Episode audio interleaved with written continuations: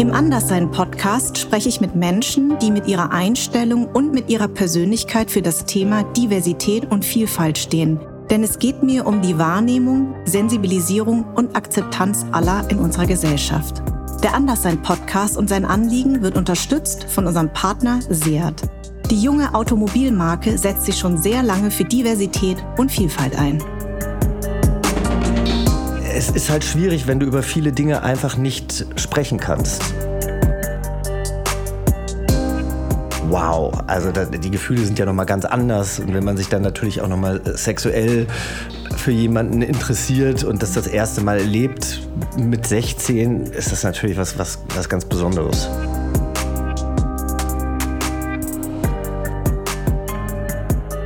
Ich finde es schwierig, dass man eigentlich, das ist so ein Tabuthema ist, dass man einfach auch mal darüber spricht, was in Familien nicht funktioniert. Das passiert doch ganz, ganz selten.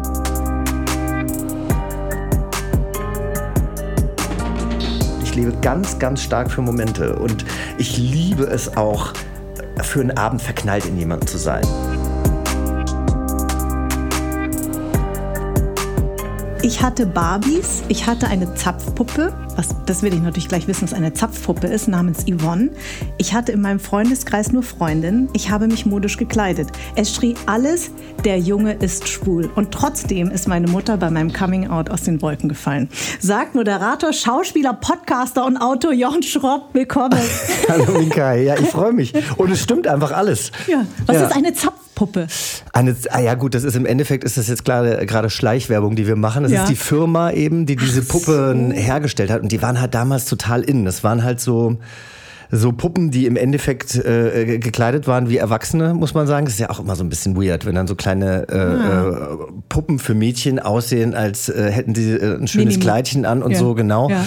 Und die hatten eben diesen, diesen Softbody, diesen weichen Körper, der mit Watte gefüllt war und dann aber halt diesen recht realitätsnahen Kopf. Ach, und eben dann auch diese festen, festen Glieder. Ja, ich habe letztens ah. auch mal wieder geguckt, weil äh, tatsächlich macht Zapf, glaube ich, mittlerweile nur noch so wirklich Babypuppen. Mhm. Aber das war eben diese Puppe mit langen Haaren. Und für mich war das natürlich ganz wichtig, dass ich diese Haare kämmen kann und flechten kann.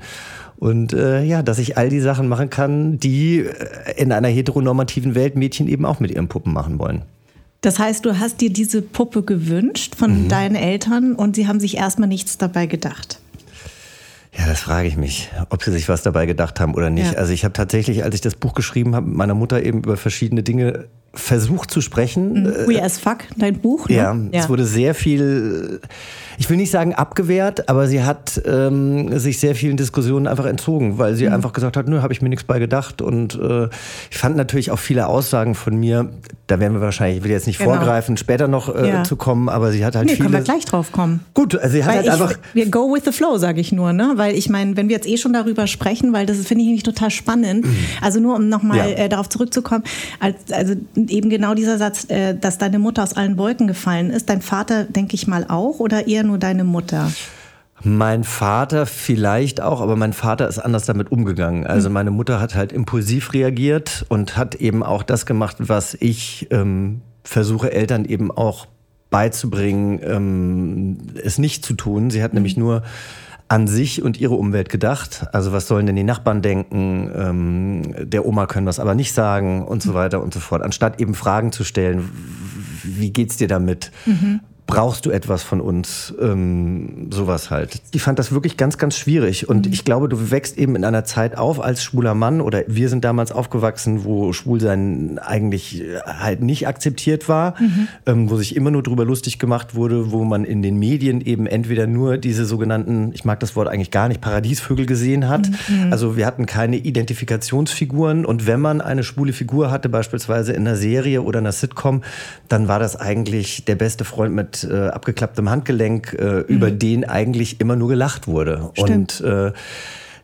deswegen fühlt man sich ja schon genug bewertet und indem Eltern dann natürlich eben sagen, ja Gott, also das können wir den Nachbarn aber nicht erzählen oder was sollen denn die Nachbarn denken und so weiter, geben sie dem Ganzen ja wieder eine negative ähm, Konnotation und das genau. ist einfach schwierig. Ja, ja. und ähm, du hast ja mit 18, oder? Hattest du dein Coming Out genau. innerhalb genau. deiner Familie? Ja. Das heißt, ähm, du hast es sehr lange für dich behalten. Was ich interessant fand, ist, dass du gesagt hast, dass in, du warst ja ein Jahr in Amerika, mhm. dass das eigentlich deine Zeit war, wo du dich am freisten gefühlt hast und der Jochen warst, der du eigentlich sein möchtest. Ja. Das heißt, davor hast du es immer irgendwie gespürt. Du wusstest das, du dass du vielleicht anders bist, aber mhm. du wolltest, du, du, du hast eigentlich nicht dazu stehen können, richtig? Ja, ich habe da nicht dazu stehen können, beziehungsweise ich hatte halt auch niemanden, dem ich mich anvertrauen konnte. Und ja. in Amerika war es eben so, dass ich all die Sachen machen konnte, die mich ja kreativ dann auch noch unterstützt haben auf meinem Weg, äh, den ich dann beruflich eingeschlagen habe. Mhm. Aber ich konnte da eben im Schulchor singen, ich habe mhm. Theater gespielt, Musical äh, gespielt, ähm, ja, im Chor gesungen, für die Schülerzeitung geschrieben und so weiter und so fort. Also all diese Sachen gemacht, die ich eben in Deutschland so nicht machen konnte. Ja. Ähm, und habe dann eben auch Menschen kennengelernt, die ähnlich waren wie ich. Und die hatte in ich in Deutschland eben nicht. Ja, genau. Ah. Also im mhm. Theaterkurs, das sind ja mhm. eigentlich nur die Nerds. Ja. Das war ganz interessant, weil man das ja immer aus Highschool-Filmen kennt und ja. ich eigentlich dachte, dass ich der absolute Außenseiter sein werde. Ja. Aber bei mir war es irgendwie so, ich war halt eben, glaube ich, der erste Austauschschüler an dieser Schule, der... Mhm die Kultur verstanden hat, dadurch, dass mhm. ich aus Hessen komme und ich mit sehr vielen Amerikanern aufgewachsen bin, mhm. weil wir da sehr viele Kasernen hatten, mhm. kannte ich eben die amerikanische Kultur. Meine Eltern waren im deutsch-amerikanischen Freundschaftsclub, wir waren vorher schon in den USA. Mhm. Ähm, und deswegen war ich eben von den Coolen äh, genauso angenommen und akzeptiert, wie jetzt eben auch von den, von den Nerds. Ja. Und das war irgendwie für mich ganz schön. Wo warst du in Amerika, genau? Ich war in Kalifornien, das hört sich jetzt erstmal wahnsinnig glamorous an. Ja. Das war insofern schön, weil ich auch mal nach San Francisco oder LA konnte, wo ich ja. auch einen Freund hatte. Ja. Ja. Aber ähm, das war zwei Stunden vom vom Meer entfernt und ja. eigentlich ist das eher so äh, Wüste und The Valley mhm. und ähm, mhm. jetzt nicht wirklich so äh, freidenkend, wie man das vielleicht von Kalifornien gewöhnt ist. Das heißt, eigentlich hast du deine, dein so wie du bist, eigentlich du, erstmal durch deine Kreativität ausleben können ja. ne, in Amerika. Und in Deutschland hattest du da schon einen Freund? Konntest du überhaupt, also, also oder hattest du eher eine Freundin? Ich hatte tatsächlich immer Freundinnen. Das war aber auch wirklich so, dass ich mich in dieses Mädchen verliebt habe. Ja. Also die ererste Freundin, wo ich wirklich Schmetterlinge im Bauch habe und wo ich auch die Brust angefasst habe. Ja. Da war ich, glaube oh ich, Gott. da war ich zwölf. Ja. Ähm, Frührein, auch noch. Der erste Kuss? Ach so gut, die Brust. Ja, also schon früh. Obwohl, jetzt überlege ich gerade, ob das wirklich mit, mit Cutter war oder erst später mit 14. Also auf jeden, Fall, auf jeden, Fall, hatte ich den ersten Kuss mit 12, weil ja. ich mich da noch ganz stark daran erinnern kann, wenn ich mhm. nämlich etwas hasse, und das tue ich heute auch noch, dann sind es rohe Zwiebeln. Mhm. Und, ähm, und sie hatte rohe Zwiebeln gegessen? Und wir waren vorher bei äh, McDonalds und ähm, haben einen Cheeseburger gegessen und ja. ich habe mir den eben ohne Zwiebeln bestellt und sie hat halt den ganz normalen gegessen und dann haben wir zum ersten Mal einen Zungenkuss gehabt, oder oh. ich. Und es war für mich sehr befremdlich befremdlich. Also Katha war aber, glaube ich, auch zwei Jahre älter. Und das mhm. Lustige war, ich habe sie auf, einem, ähm, auf einer Sprachreise in England kennengelernt. Mhm. Sie kam aber aus einem Dorf, fünf Kilometer entfernt von dem Dorf, in dem ich aufgewachsen bin. Ach so. So, und dann habe ich mich eben auf so einer was war das, so eine, so eine Teenager-Party, die da organisiert wurde von dieser Sprachreise. Ja. Da hatte ich sie kennengelernt. Das war, glaube ich, immer sonntags von 12 bis 16 Uhr oder so. Und ähm, genau, und in die habe ich mich dann verknallt und da gab es dann den ersten Kuss. Und also das, das, war, das war schon so, dass ich das Gefühl hatte, das ist alles richtig und mhm. das fühlt sich auch richtig an. Mhm. Ähm, später habe ich mich dann noch in meine beste Freundin Frauke verliebt. Die war aber eben dann in einem Alter, wo man sich dann eher in 17-, 18-Jährige verliebt. Und ähm, dann kam das halt alles irgendwie nicht so an. Und dann bin ich nach Amerika gegangen und da habe ich mich dann in meinen besten Freund verliebt. Und das war dann natürlich so nochmal wow. Also ja. da, die Gefühle sind ja nochmal ganz anders. Und ja. wenn man sich dann natürlich auch nochmal sexuell für jemanden interessiert und mhm. das das erste Mal erlebt mit 16, ist das natürlich was, was, was ganz Besonderes. Ja. Das ist häufig mein Thema hier beim, beim Anderssein, dass eben migrantische Kinder, so wie ich, ja. dass man irgendwie nicht weiß, wohin gehört man. Mhm. Und das weiß man ja eigentlich in der Sexualität manchmal dann auch nicht. Ja. Man spürt irgendwie, man, man ist nicht die Norm in Anführungszeichen. Und dann versucht man aber auch noch seinen Eltern gegenüber so zu tun, als wäre alles in Ordnung, mhm. wo man gemobbt wird. Und Mobbing ist ja wirklich das Aller, Allerschlimmste. Absolut. Und das war ja bei dir auch in der, in der, in der Kindheit so oder in der, in der Teenagerzeit. Mhm. Ähm, was hat das mit dir gemacht? Boah, das hat mich total gebrochen, mhm. eigentlich. Also das, ähm, ich versuche es jetzt teilweise als was Positives zu sehen, weil ich glaube, dass es mich auch in vielen Dingen angetrieben hat und vielleicht auch immer noch unterbewusst antreibt. Mhm. Aber es waren ja bei mir auch nicht nur zwei, drei Leute, sondern es waren ja drei Gruppen, wozu mehrere Jungs gehörten. Unter anderem eben dann auch Katas Ex-Freund. Aha, okay. äh, der sich gefragt hat, was, was, was, die waren natürlich auch teilweise älter, ja. Also was, mhm. was, was will die jetzt mit, mit diesem die? Kind ja. so? Und, äh, und dann war ich, ich, ich kann es dir halt nicht mehr sagen. Ich habe tatsächlich noch so ein paar Videokassetten. Allerdings müsste ich mich jetzt mal um irgendwelche Kabel und äh, Sachen kümmern, ja. damit ich überhaupt das äh, noch irgendwo anschließen kann. Aber ich, ich würde mir die gerne mal wieder angucken, um zu sehen, ob ich wirklich weiblich war in mhm. meinem Habitus oder mhm. ob ich jetzt äh, dieses schreckliche Wort tuntig, ob ich mhm. tuntig war, mhm. weil irgendwie sind sie ja drauf gekommen und es waren ja mhm. eben nicht nur es war ja nicht nur eine Gruppe, sondern es waren mehrere mehrere Gruppen und dann fragst du dich natürlich schon, okay, irgendwas muss ja mit mir komisch sein, weil mhm. diese Gruppen waren auch nicht miteinander verbunden. Krass. Und das ging eben so weit, dass ich eben im, im, im Schwimmbad einmal unter Wasser äh, gehalten wurde oder getunkt wurde, so lange, dass ich halt gedacht habe, ich ertrinke und habe dann abends nicht mehr einschlafen können. Mhm. Es durfte nie ganz dunkel sein. Ich mhm. bin nicht mehr ins Kino gegangen oder auf Geburtstage, weil ich immer Angst hatte, dass irgendjemand von diesen Jungs da ist. Also es war dann eben in den, in den Sommerferien spitzte sich das dann so zu. Also das war dann eben da auch im Freibad, was man eben auf dem Dorf so macht. Man geht jeden Tag ins Freibad. Das habe ich dann nicht mehr gemacht und meine Mutter hat mich dann irgendwann eben gefragt, warum ich denn diese Einschlafprobleme hätte und äh, warum ich auch viel weinen würde abends. Mhm. Und dann habe ich ihr das erklärt. Und dann hat sie gesagt, was sagen Sie denn zu dir? Und dann sage ich, ja, die nennen mich halt Schwuchtel. Und dann hat sie gesagt, aber das Gute ist, du bist ja nicht schwul. Mhm. Und auch das war natürlich ein Schutzmechanismus ihrerseits, mhm. aber sie hat es überhaupt nicht in Frage gestellt. Mhm. Also ich glaube, die richtige Frage wäre oder Aussage wäre gewesen, ähm, was ist denn, wenn du schwul bist? Mhm. Was wäre denn daran so schlimm? Mhm. Mhm. Oder so. Aber das ja. hat sie eben alles gar nicht umrissen. Und ja. ich finde es schwierig, ich finde es so ein bisschen schade, dass ich das auch heutzutage gar nicht mehr mit ihr diskutieren kann, weil mhm. sie sich sofort angegriffen fühlt und ja. das Gefühl hat, sie hat was falsch gemacht. Genau.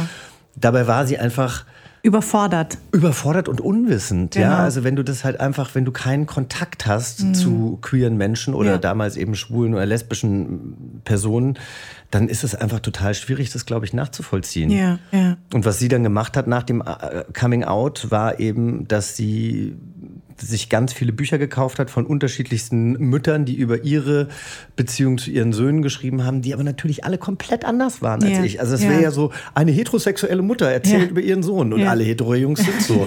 Das war, und das war für mich dann eher so, also ich, ich habe es nicht als Erleichterung empfunden oder als Geschenk, dass meine Mutter sich damit auseinandersetzt, sondern eher so, dass ich mich damit noch mehr in die Ecke gedrängt gefühlt habe mhm. durch sie. Ja. Und hat es auch damit zu tun, dass du jetzt sagst im Nachhinein, du hast dich ja eigentlich erst, ähm, dein öffentliches Coming-out hattest du ja eigentlich erst von nicht allzu langer Zeit, mit 40, also 2018 war das, richtig? 2018 ist es mittlerweile. Genau. Für fast Fünf, Jahre, Jahre genau. Ja. Also meine ich jetzt mit ja, ja. nicht so lange her, obwohl ja genau. zwischen 18 und 40 ist ja eine sehr, sehr lange Zeitspanne und du ähm, hast ja dann angefangen, warst ja eine Person des öffentlichen Lebens und mhm. so. Hast du manchmal das Gefühl, abgesehen davon, dass deine Schauspielagentur, die damalige, auch gesagt hat, bitte mach's nicht. Ähm, mhm. das war ja noch in einer anderen Zeit, wo ganz viele Schauspielagenten auch äh, Angst hatten, wenn du dich outest, dass du dann eben nicht mehr heterosexuelle, äh, für heterosexuelle Rollen in Frage kommst. Das ist ja damals häufig in diesen ähm, Filmen mitgespielt gespielt, wo du der, ne, der schöne Liebhaber mhm. warst oder der, der, der so, also. Ähm, und die Frage ist, glaubst du, dass auch das Verhalten deiner, deiner Eltern dazu beigetragen hat, dass du gesagt hast, ich darf das eigentlich gar nicht öffentlich machen? Das glaube ich nicht. Mhm. Weil da ging es wirklich immer um den beruflichen Kontext. Mhm. Und ähm, ich meine, wir kennen uns jetzt auch schon sehr lange. Ich ja. habe aus meiner Homosexualität nie ein Hehl gemacht. Ich habe mhm. das immer allen erzählt, die ich kennengelernt habe. Mhm. Und äh, habe es auch im beruflichen Kontext am Set immer erzählt. Mhm. Also jetzt nicht, wenn ich eine Episodenrolle äh, bei der Hafenkante hatte, dann vielleicht nicht. Aber da haben wir mal miteinander gespielt. Ich weiß, ja. Stimmt. Aber ähm, also selbst äh, wenn wir dann irgendwie länger ja, miteinander gesprochen hätten, hätte ich es auch erzählt. Genau. Aber jetzt, da wäre ich jetzt nicht zum Regisseur gegangen und ja. gesagt, übrigens, ich wollte sagen, ich bin schwul und ja. falls, man, falls, man, das sieht oder sowas.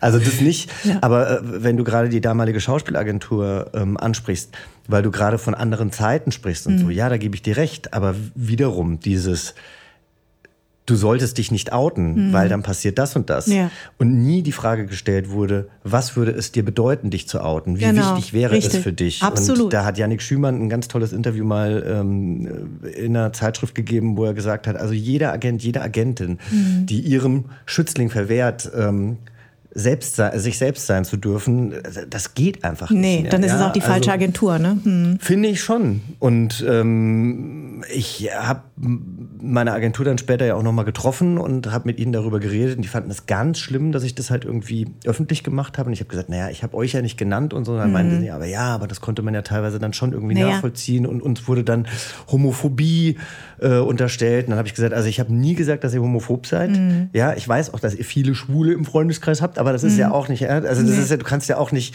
eine rassistische äh, Sache sagen und ja. dann sagen, ja, aber ich kenne ja auch genug. Genau, also das, das ist, ist ja, ja, immer das Totschlagargument. Also ich meine, ich habe ja auch einen schwarzen Freund, ja. dann, aber, aber dann doch das N-Wort sagen, ja. Also so, wo also, du denkst, äh, entschuldige ähm, mal. Ich habe einfach nur gesagt, bitte übernehmt Verantwortung für euer Tun. Absolut. Das ist alles. Und Super. das wünsche ich mir also ich finde, dass bei so einer Agentur, muss ich sagen, hat das nochmal ein ganz anderes Level, als jetzt äh, meiner Mutter zu sagen, bitte mhm. übernimm Verantwortung, was mhm. du damals gemacht hast, mhm. weil dadurch, dass sie eben überhaupt nicht in diesem queeren Kosmos irgendwo zu Hause war, mhm.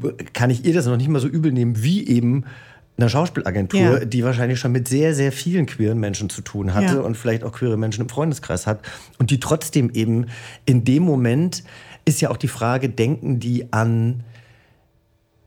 An dich oder an sich? Genau. Richtig. Und Absolut. das ist ja sowieso auch das Problem. Und äh, wenn das jetzt hier äh, SchauspielagentInnen hören, dann werden sie das nicht mögen, dass ich das mhm. sage. Aber es ist einfach in Deutschland so, dass viele SchauspielagentInnen denken, mhm. dass man für sie arbeitet ja. und nicht umgedreht. Ja, ja, und Das, ähm, das fand ich schon immer schwierig und das finde ich heutzutage auch noch schwierig und in dem Kontext eben auch. Nachdem ich mich dann eben geoutet hatte und mhm. dann hier und da eben auch meinen Partner mal mhm. gezeigt habe oder hier und da eben einfach über, über ganz normale Sachen Sachen gesprochen habe, wie bei Instagram, wie jeder andere auch, ja. kam dann irgendwie tatsächlich von einem schwulen äh, Follower zurück. Äh, also seit du dich geoutet hast, ich meine, ich bin ja selbst schwul, aber muss man immer darüber reden und jetzt auch seine Hochzeit so, wo ich mir irgendwie dachte so, okay, andere Leute dürfen heiraten und dürfen irgendwie jeden Monat letzten Monat, schaut mal, vor zwei Monaten, hier nochmal, also weißt du, irgendwie ständig irgendwelche Bilder posten. Ähm, aber als schwuler Mann darf man es dann halt nicht, weil ja. man will sich wichtig tun oder sowas. Mhm. Finde ich total absurd. Und ich fand den äh, Moment, den du beschrieben hast, ganz schön, warum, warum du es dann gemacht hast. Weil nämlich dein Gastbruder aus Amerika da ja. war, mhm. ähm, den du ja kanntest, seitdem du Jugendlicher mhm. bist mhm. ähm, und der dir auch folgt auf Instagram und auch von deiner Geschichte natürlich weiß, äh, gesagt hat, aber Jochen, wieso redest du eigentlich nicht drüber? Und das war der Moment, der bei dir so ein Auslöser war, oder? Naja, also ich glaube, diese Auslöser kamen mehrfach. Ich habe eben auch viele Freunde und Freundinnen im englischsprachigen Ausland, mhm. wo du eine viel größere queere Repräsentanz damals schon hattest. Mhm. Und die haben sich immer gewundert, warum ich nicht darüber spreche. Ja. Und dann habe ich immer diesen Satz gesagt, den wahrscheinlich auch viele unserer queeren Kolleginnen, die sich noch nicht geoutet haben, mhm. sagen würden, naja, aber es ist ja mein Privatleben und ich mhm. möchte nicht darüber sprechen. Und die eben nicht sehen, dass diese Sichtbarkeit, die man da mit anderen Menschen gibt, was sehr, sehr Wertvolles ist. Ja. Ich meine, wie viele Leute haben mir schon geschrieben nach meinem Coming Out und haben gesagt so, ey, weil du dich geoutet hast, habe ich mich getraut, mich bei meinen Eltern zu outen, weil mhm. wir saßen irgendwann mal wieder vorm Fernseher und dann kamst du und mhm. meine Mutter hat gesagt, ach, den sehe ich so gern oder ja. sonst irgendwas. Ja. Und dann haben sie sich irgendwie sicher gefühlt, in einem Safe Space dann sagen zu können, hey, wenn du den magst, dann magst du mich doch wahrscheinlich auch noch. Mhm. Was ja mhm. meistens bei den Eltern auch so ist. Ja, Also bei uns im, im westlichen Raum wird man ja dann eher selten verstoßen oder aus religiösen Gründen dann irgendwie verstoßen oder sowas. Das passiert ja bei uns nicht so häufig. Und und das, das, das finde ich dann manchmal so schade. Und als Dustin mich dann eben damals da angesprochen hat, habe ich gedacht, er hat absolut recht. Mhm. Und ich hatte aber auch immer Angst davor, bin natürlich vorher schon von diversen JournalistInnen gefragt worden, ob ich nicht irgendwie ein Coming-out-Interview geben möchte. Und ich hatte halt immer Angst, dass dieses Gespräch in eine bestimmte Richtung geleitet wird, die die du nicht kontrollieren kannst. Genau. Ja, die richtig. nicht mehr in meiner Hand liegt. Und, und deswegen, deswegen hast du diesen mich, Brief geschrieben. Ne? Ja, und habe dann erstmal angefangen, eigentlich mir Fragen zu stellen und die zu beantworten, also quasi ah. so ein ah. eigenes Interview zu führen. Und dann merkte ich aber immer mehr, dass es eben eigentlich wie so eine Art offener Brief ist. Und, ah. dann, äh, und dann hast du dich entschlossen, das dem Stern zu schicken. Naja, also erstmal war das dann, das war ja eben dann auch so eine also Instagram war damals noch nicht so groß. Mhm. Nicht so wie jetzt, mhm. wo jeder irgendwie seine eigene Reality-Show haben kann, wenn, wenn, er oder sie das denn möchte, sondern ähm, es war dann eben die Überlegung, wie mache ich's? Mhm. Und mache ich es so groß öffentlich oder mache es nicht? Und ich mhm. wollte eben schon ein Statement setzen gar nicht wegen mir, sondern eigentlich einfach zum Verständnis äh, beizutragen. Und ich hatte dann auch von ein paar People-Magazinen, ja, fast schon wütende Mails, als ich mich dann für den Stern entschieden habe. Mhm. Aber ich wollte mich eben an ein Magazin wenden, was eben auch viele weiße hetero Cis-Männer anspricht. Also ja. ich meine, ich sage jetzt mal ähm, Frauen, die den Stern, äh, Frauen, die die Gala oder mhm. die Bunte lesen und äh, über Guido Maria Kretschmer mhm. und Jorge González und wen auch immer ja, da äh, lesen, ja. die da hat das vielleicht einen, wenig, einen weniger, weniger großen Impact. Aber ich wollte eben, dass wenn irgendwie Hans Dieter mhm. dann ähm, in der Arztpraxis sitzt und ja. das dann durchblättert, dass er das vielleicht auch liest und vielleicht mit sich selber auseinandersetzen muss. Mhm. mhm. Und deswegen wurde es dann der Stern. Und du hast es deiner Mutter wahrscheinlich vorher gesagt? Ich hatte es meiner Mutter vorher gesagt, ich hatte ihr aber nicht den Brief zum Lesen gegeben. Wie hat sie reagiert? Schwierig, mhm. weil das wissen vielleicht viele Zuhörende nicht, aber mhm. eigentlich werden Zeitschriften, die dann auf den Donnerstag ausgeliefert werden, ähm, immer schon einen Tag davor, wenn nicht sogar zwei Tage davor, an äh, andere Redaktionen geschickt. Mhm. So und äh, das heißt, um eben dann auch einen größtmöglichen Werbeeffekt zu haben, mhm. können dann eben andere ähm, JournalistInnen eben dann schon bestimmte Themen aufnehmen, darüber mhm. berichten und sagen, hey, Jochen Schropps äh, Coming-out-Interview im Stern. Mhm. Ich hatte mir, ich war, wusste das eigentlich, aber ich wusste nicht, was es für eine Welle schlagen würde, denn am mhm. Tag davor hatte eine Freundin von mir Geburtstag und den ganzen Tag kamen schon Artikel, unter anderem eben auch äh, in der Bild, in der dann irgendwie stand, äh, dass ich eine schwierige Kindheit und Jugend hatte, weil meine Eltern meine Homosexualität nicht akzeptiert haben, was so überhaupt nicht stimmte. Das war mhm. quasi total aus dem Zusammenhang gerissen. Überspieltheit? Ja, also haben vielleicht andere auch geschrieben, aber das war, glaube ich, so, so das, was das Einprägendste war. Und, äh, und meine Mutter hat sich natürlich total angegriffen gefühlt, ja, weil sie dann ja. halt dachte, ne, oh, wenn ich das nächste Mal im Dorf durch den Supermarkt gehe, dann glotzen mhm. mich alle an und zeigen mit dem Finger auf mich. Und dann habe ich ihr einfach nur gesagt, du liest doch bitte den ganzen Brief. Aber mhm. das ist eben, also du siehst, die Kommunikation zwischen mir und meiner Mutter ist einfach schwierig. Mhm. Ähm, sie ist da einfach jemand, die immer sehr große Angst hat, dass sie falsch verstanden wird, anstatt mhm. einfach zu sagen, ja, das habe ich damals gesagt. Mhm. Ich würde es heutzutage anders machen, aber ich finde es gut, dass mein Sohn jetzt darüber redet, weil er hoffentlich anderen Eltern damit zeigt, ähm, wie man es besser machen könnte. Ja. Hat sie dein Buch gelesen? Ich weiß es nicht. Du weißt es nicht, okay. Krass. ja. Weil also das, weil wir, das, ja. ja, wir haben im Moment einfach äh, das äh, exklusiv. Bei dir. Nein, wir haben, wir haben tatsächlich, wir haben uns tatsächlich wegen vielen Dingen einfach, ähm, ich will nicht sagen überworfen, aber wir es ist halt schwierig, wenn du über viele Dinge einfach nicht sprechen kannst. Ja. Und äh, deswegen ist unsere Konversation sehr, sehr oberflächlich geworden. Mhm. Ähm, und es tut mir auch ein bisschen weh. Und ihr sicherlich auch. Aber es ist einfach besser so. Ja, und vor allen Dingen glaube ich, wenn du einmal auf diesem Weg bist, Ne? Also du bist ja, du bist ja sehr, also du, also man kann dich ja schon fast aktivistisch nennen. Also du, das ist ja, du hast ja eine Message. Ne? Du mhm. hast jetzt diesen Weg beschritten. Du hast so viel durchlitten. Du willst es mit der Welt teilen. Du willst anderen ein Vorbild sein. Du willst die Sichtbarkeit. Mhm. Ich glaube, man kann da nicht mehr zurück. Und das ist halt, glaube ich, schon. Das ist interessant. Also, weißt du? Das, das, ja. das, na, man kann da auch nicht mehr zurück. Du kannst auch nicht mehr zurück. Das ist, ich weiß genau, was du meinst, weil ich habe diese Arbeit angefangen und ich merke auch, ich kann nicht mehr zurück. Ich kann mhm. nicht mehr zurückdrehen. Und das ist auch für, für viele im, im, privaten Umfeld sicherlich auch anstrengend. Also mein Mann findet manchmal mich auch anstrengend, ne? Mhm. weil ich jetzt ja sehr auf diesem aktivistischen Pfad bin. Und es geht auch nicht darum, andere zu ähm, belehren oder so, sondern man, wenn man einmal anfängt, finde ich, Augen aufzumachen und Türen aufzuschlagen, mhm. dann kann man diese Türen sehr, sehr wenig zumachen. Und die Leute, die sich aber dafür entscheiden, und so, so nehme ich mal an, ohne jetzt euer privates Verhältnis sehr gut zu kennen, aber das, was du erzählst, kann ich mir gut vorstellen. Ich bin ja selbst zweifache Mutter mhm. von zwei Jungs und ich glaube, wenn einfach ähm, ja, wie du es schon richtig sagst, du kannst eigentlich nicht mehr zurück. Ich finde es halt so krass, ja, weil ich würde mir auch ein anderes Verhältnis lieber wünschen. Ja. Weißt du, mein Vater lebt nicht mehr. Ja. Ähm, ich sehe, wie toll mein Mann mit mhm. seinen Eltern umgeht oder wie toll die, die Eltern, Eltern, mit, mit ihm, umgehen. umgehen. Und da ist ja. auch einiges äh, passiert, natürlich, wie, wie in jeden Familien irgendwie viel passiert ist. Und ich genieße es total, wenn ich jetzt äh, bei Normans Mama an der Ostsee bin und so. Mhm. Und, und dann finde ich das so schade, dass es eben bei mir nicht so funktioniert mhm. hat.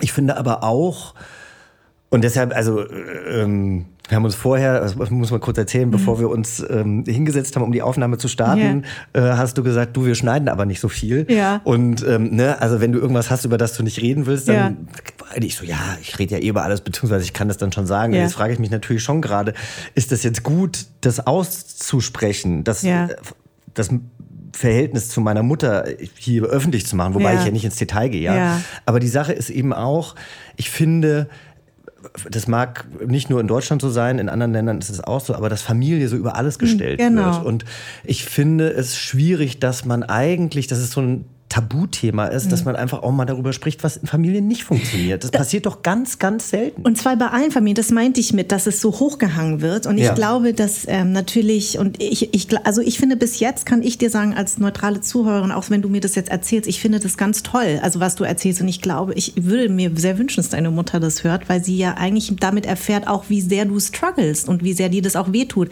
Und ich glaube, es ist eben auch wichtig, den, den ZuhörerInnen da draußen auch das Gefühl eben zu geben, dass, also, und es hat ja nichts nur mit, der Sohn hat ein Coming Out, sondern das ist ja allgemein, dass Eltern und Kinder häufig ein Verhältnis haben, wo man sagt, da, da, dass Eltern lernen müssen zu sagen, ja, wir haben einen Fehler gemacht. Das ist ganz, ganz schwer. Und das Lernen, ja. diese Generation von unseren Eltern haben das nicht gelernt. Und wir also ich versuche das mit meinen Söhnen anders zu leben, mhm. dass ich sage, also ich komme auch noch aus einer ganz anderen Kultur, mhm. da gibt es mhm. ja sowas gar nicht. Mhm. Ja. Aber eben, und das habe ich mir als allererstes geschworen, dass ich gesagt habe, ich möchte meinen Kindern gegenüber immer das Gefühl vermitteln, ich lerne mit euch bis zum letzten Atemzug. Und mhm. es ist ganz häufig so, dass ich sage, oh Gott, ja, stimmt, habe ich, habe ich tut mir leid, habe ich mhm. falsch gesehen. Mhm. Und ich glaube, darum geht es ja. Es geht ja um das Verze sich selber zu verzeihen. Und letzten Endes ist deine Mama jemand, die eigentlich wie alle anderen Eltern, was normal ist, wir sind alle überfordert als Eltern und wir machen alle Fehler. Total. Ne? Und ich habe aber jetzt halt viele Freundinnen, die mhm. so eben ne, in unserem mhm. Alter sind, die Kinder haben, die ja. jetzt, keine Ahnung, zwischen drei und zwölf Jahre alt sind. Ja. Und ich sehe ja, wie die mit ihren Kindern umgehen. Ja. Ich äh, sehe natürlich nicht, was hinter geschlossenen Türen passiert, mhm. aber wenn ich mir, wenn ich denke, boah, wie, wie die sich aufopfern. Und mhm. meine Mutter hat sich ja auch aufgeopfert für uns, ja.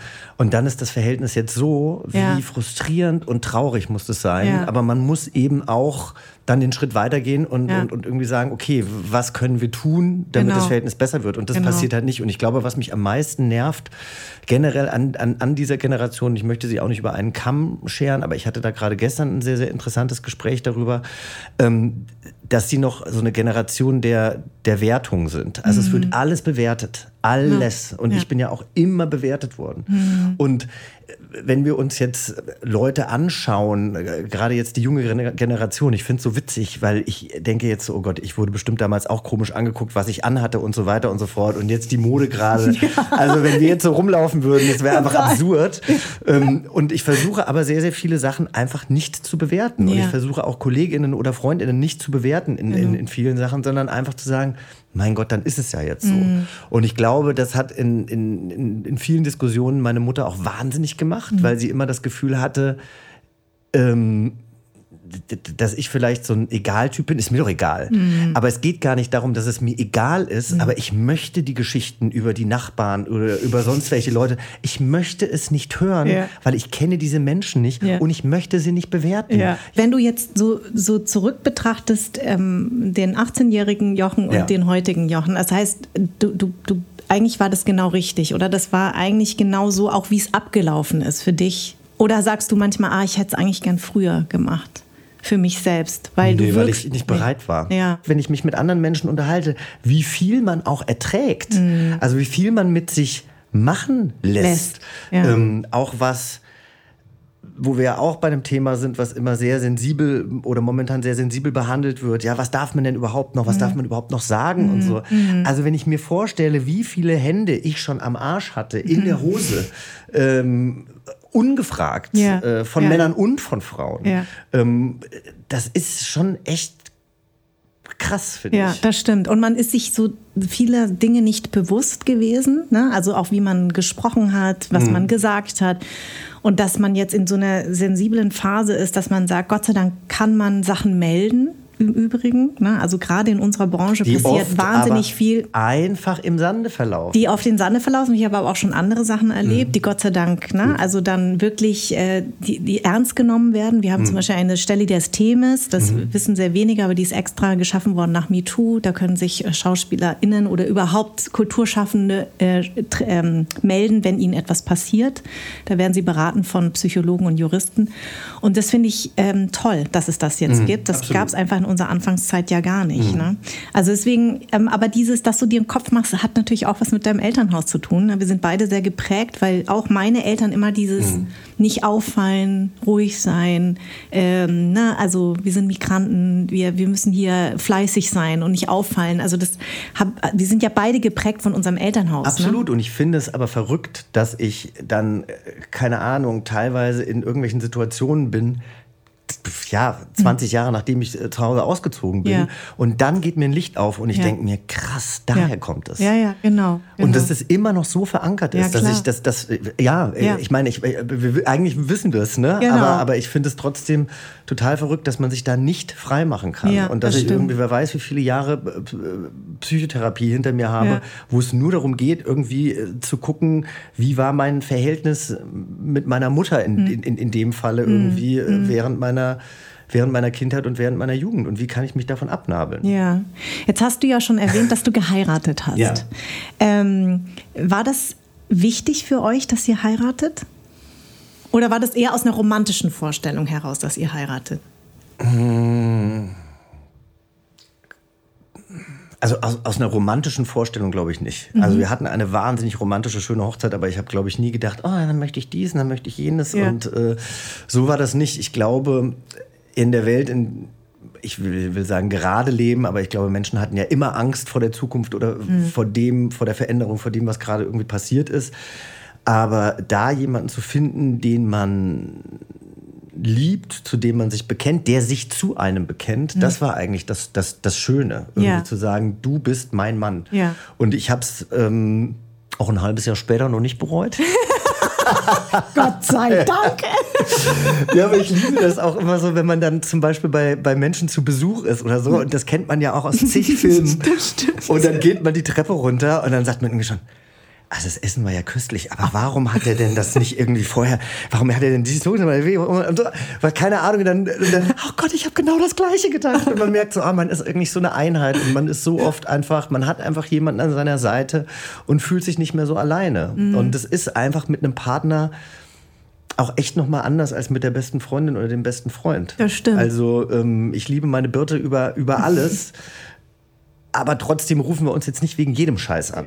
da bin ich so dankbar, dass ich einen Freundeskreis habe, der sich nicht entzweit hat über die Jahre, sondern wo es eher so ist, dass wenn wir jetzt älter werden und uns verändern, dass wir, dass wir Dinge ansprechen und mhm. dass wir nicht einfach nur denken, oh Gott, die ist aber schrullig geworden ja. oder der hat aber jetzt mittlerweile auch eine Meise oder so, sondern dass wir uns immer wieder miteinander auseinandersetzen das ist echt was Besonderes, da bin ich echt dankbar für. Ich würde dich gerne auf eine Sache äh, ansprechen. Du musst mir sagen, ob du darüber reden willst. Weil du hast irgendwann mal in einem Nebensatz gesagt, wir haben eine halboffene Beziehung. War das mit Norman schon oder war das mit deinem ähm, Ex-Freund? Weil, nur zur, äh, ich schlag die Brücke, wir haben jetzt ein ähm, Pärchen bei mir im Podcast gehabt, die keine öffentlichen Personen sind. Die habe ich aber, seit drei Jahren war ich an, an, den, an denen dran, weil mhm. in der SZ, im SZ-Magazin gab es eine Reihe über polyamoröse Beziehungen. Mhm. Und ich fand die so toll, dieses Pärchen. Und es war, ging die ganze Zeit wegen Pandemie nicht. Ne? Bayern hatte ja ganz sch äh, schwierige, äh, immer wenn ich aufnehmen wollte, war wieder, mh, hm, nee, mhm. nicht mehr als zwei Personen, bla bla bla. So, auf jeden Fall lange Rede, kurzer Sinn. Endlich hatte ich sie, weil sie zufällig in Berlin waren. Mhm. Und Kathi und Daniel waren für mich eine absolute Bereicherung für diesen Podcast, weil ja. das auch anders sein ist. Und ich habe eine polyamoröse Freundin, deswegen ja. ist es für mich ein Thema, das begleitet mich, seitdem ich denken kann. Ja. Also meine beste Freundin ist, mit der bin ich befreundet, seitdem ich 15 bin.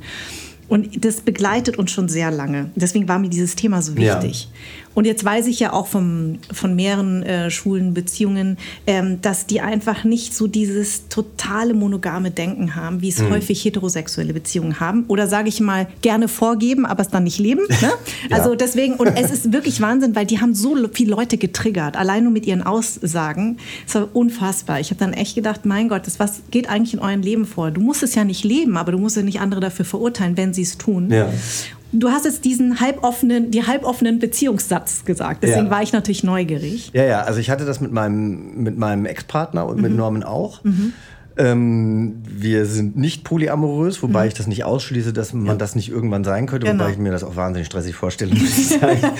ja. ähm, also es, ich, ich kenne Menschen, die ähm, Polyamor leben, wo mhm. es auch teilweise so ist, dass eben einer zwei Partner hat und mhm. der andere hat dann auch noch einen anderen Partner. Genau. Und äh, die sind dann so, naja, mit dem einen gehe ich halt lieber ins Kino und mit dem anderen genau. äh, gehe ich halt in die Therme ja, oder sonst irgendwas, genau. wo ich mir denke, okay, dafür habe ich ja auch noch Freunde, weil ja. dieses Emotionale darf man ja nicht außen vor lassen. Mhm. Aber ich werte das überhaupt nicht. Ich habe letztens auch äh, Anna Zimt kennengelernt, die mit ihrem Mann, äh, glaube ich, sogar einen Podcast hat, wo sie über ihre offene Ehe mhm. sprechen. Ah, interessant, und, muss mir gleich aufschreiben. Mhm. Und die, ähm, die gehen noch mal viel mehr in die Tiefe, weil sie sich halt auch mit vielen Sachen auseinandersetzen, weil sie aber auch teilweise dann Polyamor leben. Genau. Also, Ne? Ja, ähm, das war bei Kathi und Daniel auch so. Deswegen habe ich es halboffene Beziehung genannt, weil es wäre jetzt für uns nicht in Ordnung, wenn ähm, jemand eine Affäre on the mhm. side hätte und mit dieser Affäre dann Sachen macht. Mhm. Also wenn ich jetzt jemanden hätte und sage, ach, ich würde jetzt wahnsinnig gerne mit dem irgendwie über ein Wochenende in die Alpen äh, ja. fahren, ja. dann würde Norm sagen, aber ich will doch auch mit dir in die Alpen fahren. Warum willst du denn jetzt mit dem in die Alpen ja. fahren? Ich glaube, dann würde es Probleme geben. Aber ähm, ich bin kein eifersüchtiger Mensch. Mhm. Ich, Gar nicht? Oh, ganz selten. Ehrlich? Wow. Also vielleicht, weil Norman mir auch nicht das Gefühl gibt, dass ich eifersüchtig sein muss. Aber warst du noch nie in der Vergangenheit auch nicht? Doch, also ich glaube, ich meine, man muss ja auch dazu sagen, also Norman ist ja auch noch mal acht Jahre jünger als mhm. ich und ich glaube. Meiner ist sieben Jahre jünger. Ich sag dir, der Trend geht zum jüngeren Mann. Herzlichen Glückwunsch. Ja, aber ja. ich muss sagen, dass ich schon hier und da auch Probleme mit, mit dem Älterwerden habe. Mhm. Also das, mhm. man ist natürlich, also man ist halt auch äh, mit jetzt fast Mitte 40 ähm, ist man dann halt auch nicht mehr der heiße Scheiß, äh, der man halt irgendwie mit 32 war. Mhm. Und ich sage jetzt mal, wenn ich jetzt mit Norman in einem Club wäre oder beziehungsweise es ist auch schon passiert, also dass da einfach Typen waren, die sich halt nur für ihn interessiert haben ja. und für die ich dann halt vielleicht der alte Daddy war oder so. Also ähm, Jochen, es ist, ja, du kannst ja mit den Augen rollen, aber es ist die Realität. ähm, ich bin schon echt krass geaged worden. Übrigens gestern erst von Norman. So krass. Also haben wir uns, also er war gestern mit Arbeitskollegen unterwegs und dann meinte er so, ja, ja, und dann kommt ja auch der und der Kunde mit. Ähm, der ist ja auch schwul, aber ich meine, gut, der ist ja auch schon Mitte 40, was soll ich Und ich gucke den so an und sag so, Norman, ich werde in drei Wochen 44. Und er so, Gott, ich habe meinen eigenen Mann gerade geaged. Also wenn du jetzt gesagt hättest Mitte 50, okay, oder Mitte 60, aber Mitte 40, willst du mich verarschen? Ähm, Nein, äh, es ist aber, es ist, es ist teilweise einfach ein Problem. Ich mhm. bin, ich bin sicherlich für jemanden mit Mitte 40, ich bin total, ist das total okay, aber ähm, natürlich bin ich nicht mehr körperlich so, wie ich das mit Mitte 30 war. Und glaubst du nicht, dass es aber auch vor allen Dingen in der äh, queeren Community ein größeres Thema ist als in der Weißt du, was ich meine? Also, weil ich merke schon, dass viele äh, schwule Freunde von mir tatsächlich wirklich viel mehr Schwierigkeiten mit dem Altern. Gibt auch heterosexuelle mm. Frauen. Ich will es überhaupt mm. nicht. Ne? Mm. Also, aber es ist schon in dieser Community geht schon viel um Aussehen, um wie sehe ich aus, komme ich noch gut an. Also glaubst, hast du dieses Gefühl oder meinst ich habe das, das Gefühl nicht. Ich weiß, okay. dass das immer wieder gesagt wird. Ich habe sicherlich auch äh, hohe Erwartungen an meine, Sexu an meine Sexualpartner.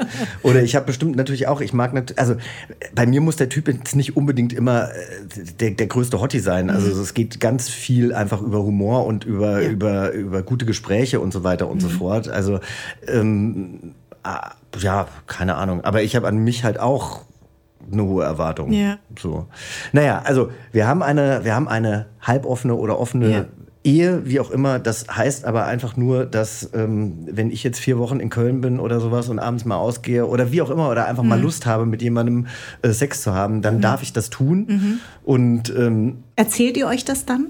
Jein. Ja. Also Norman würde sich das teilweise wünschen. Mhm. Ich weiß aber, in meiner ehemaligen Beziehung haben wir uns alles erzählt mhm. und das hat eigentlich nur zu Verletzungen geführt. Ja. Und es ist einfach oft total wurscht. Also mhm. ob ich jetzt mit jemandem Sex hatte oder nicht, hat mhm. mit meiner Beziehung einfach gar nichts zu tun. Und mhm. warum soll ich dann jemanden triggern oder etwas in jemandem auslösen? Ich weiß, dass ganz, ganz viele das immer machen und ich mhm. habe da auch einen großen Respekt vor bei mir hat es nicht funktioniert. Ich will es auch nicht wissen. Mhm. Ähm, ich äh, würde auch nie durch das Handy meines Mannes gehen oder so. Ja. Also ich würde ihn dann eher darauf ansprechen und wirklich hoffen, dass er mir die Wahrheit sagt. Ja, ja. Ähm, ich habe aber dann tatsächlich auch schon Männer gehabt, mit denen ich mich öfter getroffen habe, was nicht heißt, dass wir eine Art Affäre hatten, mhm. aber dass man halt, keine Ahnung, innerhalb von einem Jahr dann dreimal miteinander Sex hatte. Mhm. Und dann hat man irgendwie schon fast ein freundschaftliches Verhältnis. Mhm. Ähm, und dann erzähle ich das Norman auch. Ja. Und dann ist er, dann, dann, wir hatten, wir hatten das ähm, mit, mit einem mittlerweile gemeinsamen Freund, der war dann auch mit uns äh, CSD feiern und ich hatte dann Wagen mit Yvonne und Berda mit meinem queeren Podcast und äh, da habe ich ihn halt mit eingeladen. Und habe Norman dann auch gesagt, du, ich wollte dir nur sagen, also ne, mit dem habe ich auch irgendwie schon öfter ja. äh, geschlafen und aha, und äh, was hat der für eine Bedeutung jetzt in deinem Leben? Und ich so, eigentlich also gar keine wäre jetzt ihm gegenüber auch gemein, aber das ist halt ein, ein Freund von mir mhm. und im Endeffekt vielleicht ein Freund with Benefits. Das heißt nicht, ja. dass wir jedes Mal in die Kiste gehen. Wir gehen auch manchmal einfach nur einen Kaffee trinken oder ja. sowas. Ich mag den nur und es ist auch nie bei mir im Hinterkopf, dass ich denke, ach, wäre es nicht vielleicht auch schön, wenn ich mit dem zusammen wäre? Also ich glaube, das muss man ganz klar unterscheiden. Genau. Es gibt ja das, natürlich kann man sich verknallen. Und ich habe mich auch schon in Beziehungen in eine Persönlichkeit verknallt. Das kann übrigens auch eine Frau sein. Ja. So. Ja. Und dann habe ich aber wirklich oft das, das, das Verlangen mit der Person was zu machen, was ich vielleicht mit Normen nicht machen wollen mhm. würde. Und dann, dann könnte ich mir vorstellen, okay, jetzt wird es schwierig und jetzt muss ich irgendwie gucken, dass ich da meinen Gefühlen und vor allem meiner Emotionalität meinem Mann gegenüber treu bleibe. Aber ähm, meistens ist es einfach nur so, dass ich jemanden kennenlerne und dann einfach denke so, oh, das ist eine interessante Person, die mag ich einfach auch wahnsinnig gern. Ich möchte gerne mehr Zeit mit der verbringen. Und als ich mich mit Anna unterhielt, sagte sie eben, ja, du bist eben auch ein Mensch, der für Momente lebt. Mhm. Und das stimmt. Ich lebe ganz, ganz stark für Momente. Und ich liebe es auch, für einen Abend verknallt in jemanden zu sein yeah. und jemanden anzuhimmeln. Yeah. Und das heißt aber nicht, dass ich mit der, mit der Person eine Beziehung will. Das kann auch sein, dass ich noch nicht mal mit der Person Sex haben mhm. möchte. Aber mhm. ich, ich möchte mich dann nicht verwehren. Und wenn mhm. ich mich dann mit heterosexuellen Freunden unterhalte ähm, und denen erzähle, ah, morgen treffe ich meinen Ex-Freund. Wieso triffst du deinen Ex-Freund? Mhm. Und ich so, ja, wir haben uns jetzt lange nicht mehr gesehen und es wird irgendwie mal wieder Zeit echt, oh Gott, ey, meine Frau hat letztens irgendwie gesehen, dass eine Ex-Freundin von mir mir geschrieben hat, oh. die ist ausgerastet. Und dann denke ich mir so, okay, das, das wäre halt kein Leben für mich. Vielen Dank erstmal für deine Offenheit, weil ich habe von Kathi und Daniel und eben auch von meiner besten Freundin eben auch viel gelernt. Es ist ja auch total befreiend, wenn man ehrlich sein kann, ja. Und äh, wir wissen ja, dass viele heterosexuelle Paare eigentlich ja also ich frage mich immer, wo fängt denn Untreue an? Ja, also wie definiert man denn Untreue im Kopf oder wenn man es tut? Da gibt es ja unterschiedliche Definitionen.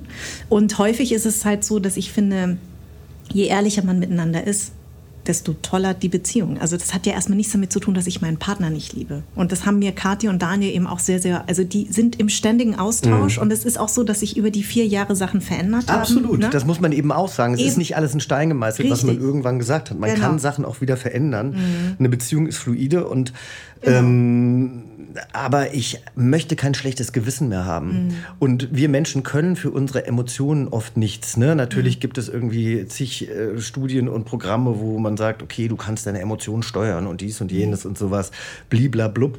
Ich glaube im Endeffekt, ne, also die kommen dann halt auch einfach, die kommen dann einfach hoch mhm. und dann möchte ich kein schlechtes Gewissen haben. Ja. Und ich hatte so oft ein schlechtes Gewissen in ehemaligen Beziehungen. So mhm. oft. Gar nicht, weil ich jetzt irgendwas gemacht habe, sondern mhm. einfach nur, weil ich nur irgendwas gefühlt habe. Ich war in Beziehungen. Ich habe auch letztens einen, einen, tollen Artikel gelesen, warum unsere erste Beziehung, unsere erste große Liebe uns unser Leben lang begleitet. Und, und meine erste große Liebe, da war das so, wenn ich mich umgedreht hätte auf der Straße, weil ich jemanden gesehen hätte, den ich irgendwie ja. attraktiv finde, dann wäre das irgendwie schon Diskussionsgrund gewesen. Mhm. Und das versuche ich jetzt Norman ganz oft auch zu, zu erklären, wenn er sich vielleicht wünscht, dass wir, dass wir offener miteinander umgehen oder dass wir uns mehr erzählen dann äh, sage ich ihm, weil ich das mit ihm halt auch schon erlebt habe, dass ich ganz oft eben in meiner ersten Beziehung immer auf Ablehnung gestoßen äh, bin, mhm. wenn, ich, wenn ich was ansprechen wollte. Und mit ihm teilweise auch schon. Er, er, er, will dann so offen sein und wenn ich aber dann mit ihm rede, dann tut es ihm halt doch weh. Und auch das ist okay. Ja. Nur dann macht man halt irgendwann zu und ja. denkt, und, und das ist was, daran müssen wir arbeiten oder daran wollen wir auch arbeiten. Deswegen habe ich schon überlegt, ich meine, wir haben jetzt keine Themen, um, um jetzt unbedingt eine Paartherapie zu machen, mhm. aber einfach auch vielleicht vertrauensvolleres ähm, Wording. Wording oder okay. miteinander zu sprechen, dass, mhm. dass man das auch irgendwie lernt. Weil lustigerweise haben wir immer die besten Gespräche, ähm, wenn wir dann vielleicht mal auf einem Geburtstag sind und wir sitzen nebeneinander und man hat irgendwie drei Gläser getrunken. Ja. Man ist noch nicht, man ist nicht besoffen, aber nee. man ist so, dass man irgendwie denkt, okay, ich sag's jetzt einfach. Ja. So. ja und, genau. und, und, und, und dann aber dann ist aber auch der, der Rezipient äh, also äh, äh dann auch viel offener, genau. ähm, weil er weil er es nicht persönlich nimmt. Genau. So. Und, und kennst du das? Ich nenne das immer Therapiestunde. Wir haben so Freunde, also Paare, mit denen wir uns treffen. Da weiß ich genau, gut, jetzt geht's wieder in die Therapiestunde. Aber irgendwie ist es auch wahnsinnig befreiend. Äh, also ich finde sowieso, wenn man, wenn man Paare hat, mit denen man so offen sprechen kann, ja, finde ich das super, weil ich, ich finde es auch nichts schlimmer, als wenn man sich mit einem anderen Pärchen trifft und dann hat man das ganze, die ganze Zeit das Gefühl, man muss sich so und so verhalten ja. oder man wird gewertet als Paar oder so schrecklich. Ja, das stimmt. Ja. Wenn ich jetzt nochmal auf deine Hochzeit zurückkomme, du hast ja gesagt, es war nicht nur eine romantische, äh, ein romantisches Zeichen. Thomas Hermanns hat zum Beispiel gesagt, dass er nur geheiratet hat, weil es dann möglich war zu heiraten und er sich gesagt hat, wir wollen ein Zeichen setzen für all die Paare, die es eigentlich nicht tun können. Mhm. Dass man sagt, guck mal, wir sind ein Paar, das ging ja damals auch durch die Presse. Das ist ein teures Zeichen, muss ich sagen. Ja, das ist ein also teures also, Zeichen, ja. Aber ihm war diese Sichtbarkeit so äh, die wichtig. Auch wichtig. Genau, also dass er gesagt hat, wir, wir, sind in, wir sind in Deutschland, wir haben die Möglichkeit zu heiraten, deswegen sollten wir es tun, um anderen Ländern zu zeigen, guck mal, es ist möglich in Deutschland, dass Paare heiraten, also, also Schule. Deswegen war es mir wichtig, ähm, wir haben das ja auch äh, mit einer Zeitschrift zusammen gemacht mhm. und ich glaube, es ist immer noch so in den Köpfen der Menschen, dass man dafür Zehntausende von Euro verdient oder sowas, was absoluter Quatsch ist. Also man das verdient, war mal.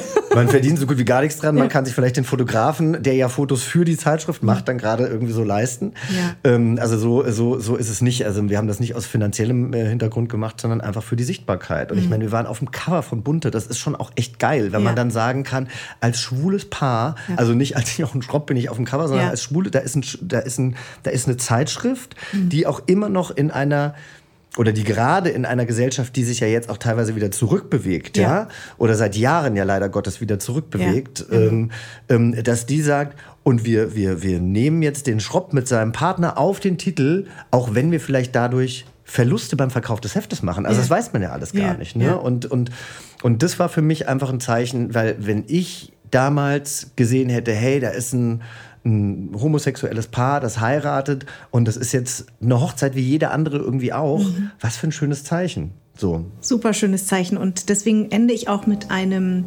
Zitat von dir. Äh, du bist nicht in Ordnung, du bist anders. Mhm. Und äh, du hast ja mit deiner Geschichte bewiesen, dass es gut ist, anders zu sein. Ja, vielen Dank. Danke dir auch. Anderssein ist eine Produktion der Fahn und Pracht Company. Idee und Konzept stammt von mir, Redaktion Anja Prinz und ich, Schnitt Anja Prinz, Soundmixing und Editing Henry Uhl, Redaktionsassistenz Saskia Schildwach, Musik Perry von den Beethovens und zuletzt möchte ich mich bei Seat, der Amano Group und alle, die diesen Podcast unterstützen, bedanken.